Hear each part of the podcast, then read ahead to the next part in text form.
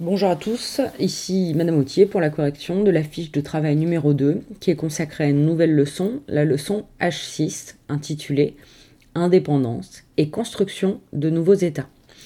Donc dans cette leçon, euh, nous allons nous intéresser au processus de décolonisation qui va concerner les territoires colonisés par les pays européens. Et ce processus de décolonisation se déroule durant la seconde moitié du XXe siècle. Donc la question que nous nous poserons, qui sera notre problématique, est la suivante. Comment les colonies européennes accèdent-elles à l'indépendance dans la seconde moitié du XXe siècle? Alors je vous demandais d'abord de lire la fiche euh, récapitulative de la leçon euh, attentivement. Donc, pour, euh, je la prends sous les yeux et je vous la commente. Donc, cette nouvelle leçon s'intitule Indépendance et construction de nouveaux États. Et nous allons traiter ce chapitre en deux parties. Grand 1, le processus de décolonisation en Algérie. J'ai choisi de prendre un exemple que je vais développer celui de l'Algérie française, hein, qui était d'abord une Algérie conquise, euh, nous l'avions vu en quatrième, au, 19e siècle par les Français à partir de 1830. Et nous verrons que le processus de décolonisation, c'est-à-dire le processus par lequel l'Algérie euh, accède à l'indépendance, se fait sous forme violente, c'est-à-dire sous la forme d'une guerre d'indépendance. Euh, deuxième, dans un deuxième temps, nous, élargirons l'étude du phénomène de décolonisation au monde entier. Nous verrons que la principale phase de décolonisation euh, se déroule dans les 20 années qui suivent la Seconde Guerre mondiale, entre 1947 et 1962, et que euh, suite à ce processus global de décolonisation, va émerger ce qu'on appelle un tiers-monde. Hein. L'expression est une expression d'un géographe français, d'un démographe français, Alfred Sauvy. S-A-U-V-Y.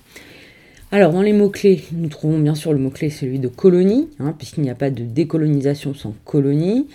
Le mot-clé contingent, nous y reviendrons. Le mot-clé FLN, le mot-clé tiers-monde.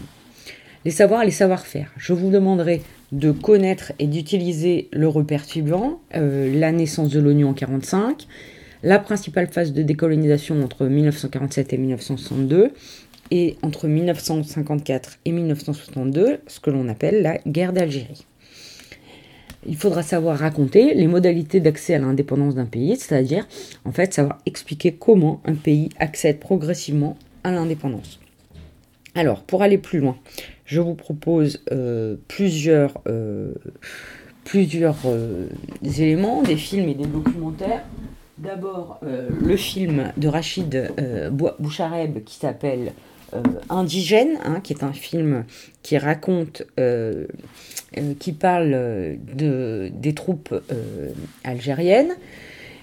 ensuite, deux documentaires extrêmement bien faits. Le premier qui s'appelle Décolonisation du sang et des larmes. Et le second, Histoire d'une nation qu'on trouve sur la plateforme France TV. Alors aujourd'hui, ils ne sont pas tous en, visionnage libre, mais on peut les retrouver sur YouTube ou Dailymotion. Ce sont vraiment deux excellents documentaires qui montrent à la fois comment se déroule la décolonisation, mais aussi en quoi l'immigration et les liens coloniaux ont construit euh, notre nation, la République française. Ensuite, dans le cadre de la République française, pardon, euh, je vous conseille un roman un peu difficile que vous pourrez peut-être lire plutôt au lycée, L'art de perdre d'Alice Zeniter, qui raconte, euh, qui revient sur l'histoire du grand-père d'Alice Zeniter, qui est un Algérien qui vivait euh, dans l'Algérie euh, française et qui va, euh, suite à une succession, succession d'événements, faire le choix de combattre, le choix par défaut de combattre aux côtés des Français. Il est ce qu'on appelle un harki et ça raconte l'histoire de cette famille de harkis. Dernière chose, des vidéos en ligne sur le site de l'INA hein, et Lumni euh, notamment une vidéo sur les rapatriés d'Algérie, c'est-à-dire ces Français qui étaient installés, ces Européens depuis longtemps en Algérie, et qui, suite à la décolonisation euh, et à l'indépendance de l'Algérie, ont dû revenir vivre en France alors que finalement, ils n'avaient jamais vécu en métropole. Alors, ensuite, euh, pour commencer la leçon, je vous demandais de définir hein, les notions de colonie et de décolonisation. Alors, si on prend, euh, je le fais en même temps que vous, hein, le, lexique de votre manuel, Euh, alors, je cherche, il se trouve à la fin. Si on prend dans le lexique de votre manuel, on trouve euh, notamment euh, le terme de colonie. Hein. Donc colonie, c'est pas nouveau pour vous. Qu'est-ce que c'est qu'une colonie? C'est un territoire qui est occupé, administré et exploité par un État étranger. Hein. un territoire qui est occupé, administré, exploité par une, puissance étrangère, par un État étranger. Donc c'est par exemple le cas de l'Algérie. Si je prends l'exemple de l'Algérie, elle est conquise euh, et donc occupée, puis administrée, c'est-à-dire gérée euh, dans, au XIXe siècle par la France. Elle deviendra même un département français et elle est exploitée, c'est-à-dire que l'État étranger qui colonise exploite aussi euh, les richesses euh, de ce territoire, les richesses agricoles, les richesses minières, les richesses industrielles, les richesses humaines. La décolonisation, qu'est-ce que c'est? Eh bien, c'est l'expression, hein, le processus, par lequel une colonie, un territoire qui était donc administré, occupé, géré, exploité par une puissance étrangère, donc c'est le processus par lequel cette colonie accède à son indépendance, c'est-à-dire obtient finalement euh, un retour à un statut où le peuple euh, dispose de lui-même et euh, redevient un pays indépendant avec son propre gouvernement lié en lien avec sa nation. Alors, si on regardait ensuite la carte 1, page 133 de votre manuel, je vous demandais de l'observer. Donc cette carte, elle, elle s'intitule Les nouveaux États indépendants. Donc elles vont montrer quels sont les États qui sont indépendants euh, à partir de, des années 40, 50, 60, qui vont obtenir, les États colonisés qui vont obtenir votre indépendance. Donc, euh, si on la regarde bien, on regarde la légende en même temps, on voit que euh, deux principaux empires coloniaux exerçaient leur domination dans le monde. Il s'agissait de la France et du Royaume-Uni. Vous vous rappelez qu'il avait quasiment complètement colonisé l'Afrique et le sud de l'Asie, l'Asie du Sud-Est. Ces États indépendants, ces colonies, elles vont obtenir pardon, leur indépendance en trois phases principales. Première phase, entre 45 et 55, ce sont les États qui sont représentés en vert foncé. Donc il va s'agir par exemple du Maroc, de l'Inde, du Pakistan, du Bangladesh, de l'Indochine, qui deviendra le Vietnam, euh, euh, de l'Indonésie, euh, voilà. Ensuite, vous avez des États qui obtiennent leur indépendance entre 56 et 65, hein, comme l'Algérie, le Mali, le Sénégal, euh, ce qu'on appelait autrefois l'Afrique occidentale française, et puis euh, le Cameroun, l'Afrique équatoriale française, le Congo belge, Madagascar. Madagascar, vous vous rappelez, était une colonie française.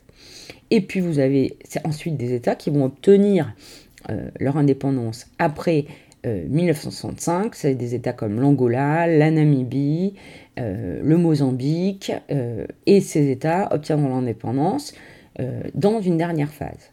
Certains États vont obtenir leur indépendance par la négociation, on le verra, d'autres par la guerre, c'est notamment le cas au Congo belge, en Angola, en Namibie, en Indochine ou en Indonésie. la troisième partie de la légende vous montre que de nouveaux pays s'affirment euh, sur la scène internationale, en dehors de la France et du Royaume-Uni, qui étaient les États les plus puissants au XIXe siècle. Bien sûr, il y a les États-Unis et l'URSS, mais cela ne vous étonne pas parce qu'on est dans le contexte de la guerre froide. Je reviendrai sur la suite de la légende un peu plus tard. Donc je vous posais une euh, première question. Sur quel continent les principaux espaces colonisés sont-ils situés? Eh bien c'est simple, hein. euh, les principales zones de colonisation sont quasiment l'intégralité de l'Afrique et l'Asie du Sud et du Sud-Sud-Est. Quels sont les deux pays qui possèdent le plus de colonies? Nous l'avons bien vu en observant la légende. C'était donc, il s'agissait donc de l'Empire britannique hein, et de l'Empire français, c'est-à-dire que le territoire du Royaume-Uni avait colonisé, administré, exploité, tout comme le territoire français, comme l'État français, de nombreux euh, territoires en Afrique, en Asie. Par exemple, l'Inde, vous voyez qu'elle est cerclée de rouge avec le Bangladesh et le Pakistan. Cela signifie qu'elle était euh, colonisée par le Royaume-Uni. Vous voyez que l'Algérie, le Sénégal, le Mali, le Cameroun est, cerclé de bleu sur la carte. Cela correspond à une colonisation française, sous comme Madagascar. Alors, je vous demander ensuite de recopier la transition suivante sur le cahier. Après la Seconde Guerre mondiale, on assiste à une accélération du mouvement d'émancipation des peuples colonisés par les Européens. Qu'est-ce que ça veut dire l'émancipation? L'émancipation, c'est un terme qui signifie que l'on prend son indépendance. Ce terme, il peut s'appliquer à un pays, à un peuple, il peut aussi s'appliquer à une personne. Hein. Quand vous serez euh, un peu plus vieux, vous, vous émanciperez vis-à-vis de vos parents, par exemple, de l'autorité de vos parents. L'émancipation, c'est pas forcément quelque chose euh, qui se passe. Ça peut se passer soit dans la violence, soit dans euh, la négociation. C'est ce qu'on appelle la décolonisation, principalement entre les années 47 et 62. Cette décolonisation se déroule dans un contexte de la guerre froide, hein, rappelez, la guerre froide 1945-1990, et elle va être accélérée par la prise de position des deux grands blocs. Je vous demandais donc ensuite de lire euh, trois textes euh, attentivement que j'avais regroupés sous le titre Un contexte favorable à la décolonisation, puis de répondre aux questions qui portaient sur ces textes par des phrases précises. Sur votre cahier, je vous lis le texte numéro 1. Le point de vue de l'ONU. Les buts des Nations Unies sont les suivants. Développer entre les nations, c'est-à-dire entre les peuples, des relations amicales fondées sur le respect du principe de l'égalité. Alors, qu'est-ce que ça veut dire? Ça veut dire que chaque peuple a les mêmes droits, et notamment l'égalité des droits des peuples et leur droit à disposer d'eux-mêmes. Qu'est-ce que ça veut dire le droit des peuples à disposer d'eux-mêmes? Eh bien, c'est un principe qui date de euh, notamment 1815, euh, hein, c'est un principe ancien qui a été énoncé suite euh, à la chute de l'empire de Napoléon. vous vous rappelez que Napoléon avait construit un empire en Europe de l'Ouest et quand que euh, pardon, les pays européens s'étaient ligués contre lui euh, pour euh, le faire tomber. Et il avait été dit lors de ce moment-là que finalement, quand on était un peuple, une nation, c'est-à-dire un, peuple qui partage une histoire, une langue, une culture commune, on avait le droit de disposer de son avenir hein, et d'être indépendant. Donc l'ONU 150 euh, ans plus tard, à peu près 130 ans plus tard, rappelle ce principe. Hein. les peuples ont le droit de disposer d'eux-mêmes, c'est-à-dire le droit de choisir leur avenir et de prendre toutes les mesures propres à consolider la paix du monde. Hein. donc les peuples ont le droit euh, de vouloir être indépendants. Donc ce texte, hein, c'est un extrait de la Charte des Nations Unies, c'est-à-dire du texte qui fixe le fonctionnement des Nations Unies et qui date du 26 juin 1945. Le texte 2 s'intitule Le point de vue des États-Unis. Il est écrit par J.F. Dulles, qui est secrétaire d'État des États-Unis en 1953. Nous n'avons pas oublié que nous fûmes la première colonie à, à arracher l'indépendance. Notre conviction, c'est-à-dire ce que nous pensons, est que la transition du statut colonial à l'autonomie doit être menée à une complète réalisation. Donc cela signifie que les États-Unis pensent que euh, les pays doivent pouvoir accéder à l'indépendance. Texte 3, le point de vue de l'URSS. L'URSS est le seul vrai défenseur de la liberté et de l'indépendance de toutes les nations, un adversaire de l'exploitation coloniale sous toutes ses formes. Et ça, c'est un extrait du rapport Jdanov, hein, dont on a déjà parlé. Vous savez, c'est celui qui euh, énonce la manière dont euh, l'URSS conçoit dominer son bloc euh, pendant la guerre froide, qui date de 47. Alors, je vous demandais d'identifier pour chacun de ces documents l'état à l'origine du document. Eh bien, pour le premier document, c'est la communauté internationale. En fait, il ne s'agit pas d'un État, mais bien des États qui composent euh, l'Organisation des Nations Unies. Pour le deuxième document, il s'agit des États-Unis, et pour le troisième document, de l'URSS, c'est-à-dire des deux grands euh, blocs, euh, des, deux grands, euh, des deux grands puissances qui s'affrontent dans la guerre froide. Néanmoins, si ces puissances s'affrontent dans la guerre froide, on voit qu'elles elles ont une position commune vis-à-vis, un point de vue commun vis-à-vis de la colonisation. Le point commun à ces trois déclarations, quel est-il hein C'était la deuxième question que je vous posais. Eh bien, euh, clairement, ces deux déclarations, ces trois déclarations dénoncent la colonisation, dénoncent le système des empires coloniaux et réclament tous les trois la décolonisation. elles soutiennent le processus de décolonisation, elles soutiennent les peuples qui souhaitent obtenir leur indépendance, elles se montrent favorables à l'indépendance des peuples colonisés. Alors, comment les États-Unis, l'URSS et l'ONU motivent-ils leur position, argumentent-ils pour défendre leur opinion concernant la colonisation? L'ONU, c'est simple. L'ONU défend la décolonisation, dénonce la colonisation et défend la décolonisation, défend l'indépendance des peuples en arguant du droit, en invoquant le droit des peuples à disposer d'eux-mêmes, hein, qui est un principe vieux de 130 ans.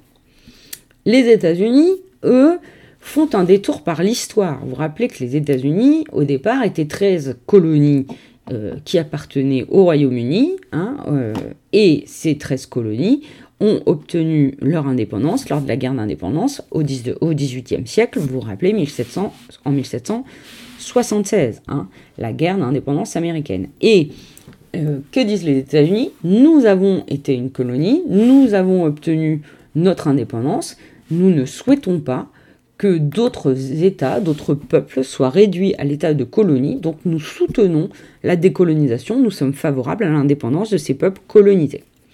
Le point de vue de l'URSS, il est un peu plus compliqué. Alors, déjà, l'URSS euh, utilise l'argument de la liberté et de l'indépendance. Hein. il défend la décolonisation en utilisant l'argument de la liberté. Et puis, euh, autre argument qui est utilisé, on parle de l'exploitation coloniale sous toutes ses formes. Effectivement, les pays qui colonisent exploitent les ressources, hein, tirent des richesses de cette colonisation, et notamment des territoires des pays colonisés. L'idée, là, le parallèle que fait Jdanov dans ce texte euh, entre l'exploitation... Euh, Jdanov fait un parallèle. Il fait un parallèle entre l'exploitation coloniale, c'est-à-dire l'exploitation des peuples et des territoires des colonies par les pays colons, par les pays colonisateurs, et le parallèle qu'il fait, il le fait avec l'exploitation des prolétaires hein, par euh, les bourgeois, par les capitalistes. Donc, pour l'URSS, pour, euh, pour euh, finalement, la colonisation, c'est un peu revenir au système de la domination bourgeoisie-prolétariat. Et vous le savez, le système euh, communiste hein, défend une forme d'égalité et euh, entend défendre euh, le refus de l'exploitation sous toutes ses formes. Je vous demandais ensuite de copier le paragraphe suivant sur votre cahier et de compléter au crayon de papier les mots manquants. En 1945, les puissances européennes, les puissances coloniales, C-O-L-O-N-I-A-L-E-S, européennes, sont affaiblies par la guerre. Elles doivent faire face à des revendications nationalistes, c'est-à-dire en fait à des revendications dans lesquelles les pays demandent leur indépendance, volonté d'indépendance, dans leurs colonies, en... Alors sur quel territoire? En Afrique, à majuscule F-R-I-Q-E, et en Asie, à majuscule S-I-E. Dans ce contexte international de guerre froide, F-R-O-I-D-E, les deux grands, États-Unis et URSS, prennent position en faveur, F-A-V-E-U-R, de cette émancipation, c'est-à-dire de cette indépendance. Les États-Unis sont favorables en raison de leur passé d'ancienne colonie, C-O-L-O-N-I-E, et l'URSS en raison de la liberté, L-I-B-E-R-T-E. Affirme son soutien au peuple colonisé. L'ONU, l'Organisation des Nations Unies, affirme son soutien au peuple colonisé en invoquant le droit, DROIT, des peuples à disposer, D-I-S-P-O-S-E-R, d'eux-mêmes. L'ONU affirme son soutien au peuple colonisé en invoquant le droit des peuples à disposer d'eux-mêmes. Face à cette situation, les puissances coloniales ont réagi de deux manières soit par la négociation, c'est le cas du Royaume-Uni avec l'Inde, par exemple. Hein. L'Inde va négocier son indépendance face au Royaume-Uni. Donc c'est une négociation, donc on va parler d'un processus pacifique, avec notamment le grand négociateur euh, de l'Inde indépendante en Inde, c'est le Mahatma Gandhi, et face à lui le Lord Mountbatten, qui est l'oncle de l'ancien mari de la reine d'Angleterre, qui est décédé la semaine dernière, Philippe d'Angleterre. Et donc, l'Angleterre va envoyer Mountbatten négocier l'Inde avec le meneur de l'indépendance, Gandhi, et la négociation va aboutir à l'indépendance de l'Inde de manière pacifique. Mais cette situation, les puissances coloniales aussi réagissent par là, soit par la violence, V-I-O-L-E-N-C-E. C'est notamment le cas de la France qui ne va pas accepter la volonté d'indépendance du peuple algérien et qui va entamer une guerre, une guerre euh, dans laquelle contre son, sa colonie algérienne, hein, donc contre le département de l'Algérie française. Donc c'est face à cette situation, je reprends, les puissances coloniales ont réagi soit par la négociation, c'est le cas du Royaume-Uni avec l'Inde, soit par la violence, par la guerre, G-U-E-2-R-E, c'est le cas de la France avec l'Algérie. Voilà pour cette correction. Euh, j'espère que vous avez compris. On se retrouve très bientôt.